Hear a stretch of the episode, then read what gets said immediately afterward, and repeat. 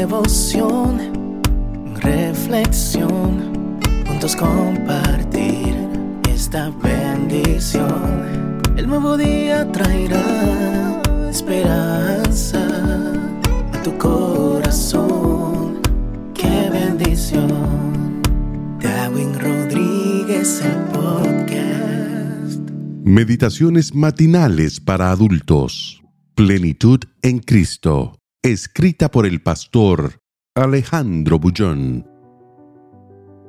Sin sangre no hay remisión.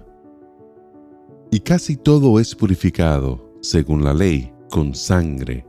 Y sin derramamiento de sangre no se hace remisión. Hebreos 9:22 Existen preguntas que el versículo de hoy responde. ¿Por qué tuvo que morir Jesús? ¿Qué sucedió en la cruz?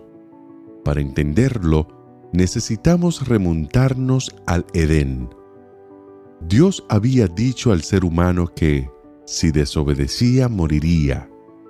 Adán y Eva desobedecieron y por lo tanto deberían morir. No solo ellos, todos nosotros. La Biblia afirma que todos pecamos, que no hay justo ni siquiera uno, y en consecuencia todos estamos condenados a la muerte. San Pablo declara que la paga del pecado es muerte. No hay remisión de pecados sin derramamiento de sangre. El problema es que las personas no quieren morir, desean ser perdonadas y continuar viviendo. Pero Dios y su palabra son eternos. Si su palabra declaró que el pecador debe morir, la muerte del pecador tiene que cumplirse. Pero el hombre no quiere morir. Dios lo ama y tampoco desea que muera. Ahí aparece un dilema. La justicia divina demanda la muerte del pecador y la misericordia de Dios desea salvarlo. ¿Qué hacer? En ese contexto se yergue la persona maravillosa de Cristo. Él se ofrece voluntariamente, viene a la tierra como ser humano. Era Dios, completamente Dios. Nunca dejó de ser Dios, pero asumió la naturaleza humana. Fue hombre, completamente hombre y por los siglos de los siglos nunca más dejará de ser hombre. Al venir a esta tierra, Jesús fue tentado en todo, pero sin pecado. Por ser Dios, ya poseía la vida, pero como ser humano, conquistó también la vida. Fue obediente hasta la cruz Nadie podía señalar un pecado en él. Fue completamente victorioso.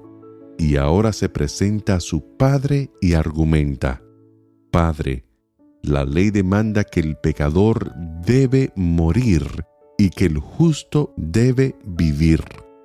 Yo fui a la tierra y viví una vida justa. Por tanto, conquisté la vida Ahora en tu palabra no hay nada que diga que no puede haber un intercambio. Entonces la muerte que el hombre merece, la quiero morir yo. Y la vida que yo conquisté como ser humano, se la quiero donar al hombre. Y fue eso lo que sucedió en la cruz del Calvario.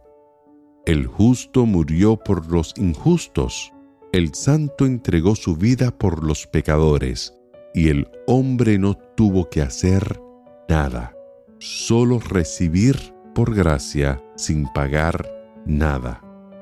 Todo lo que tienes que hacer ahora es creer que Jesús te ofrece la vida y aceptarla, porque casi todo es purificado según la ley, con sangre, y sin derramamiento de sangre no se hace remisión. Que el Señor te bendiga en este día. Sé fuerte y valiente. No tengas miedo ni te desanimes. porque el Señor tu Dios está contigo donde quiera que vayas.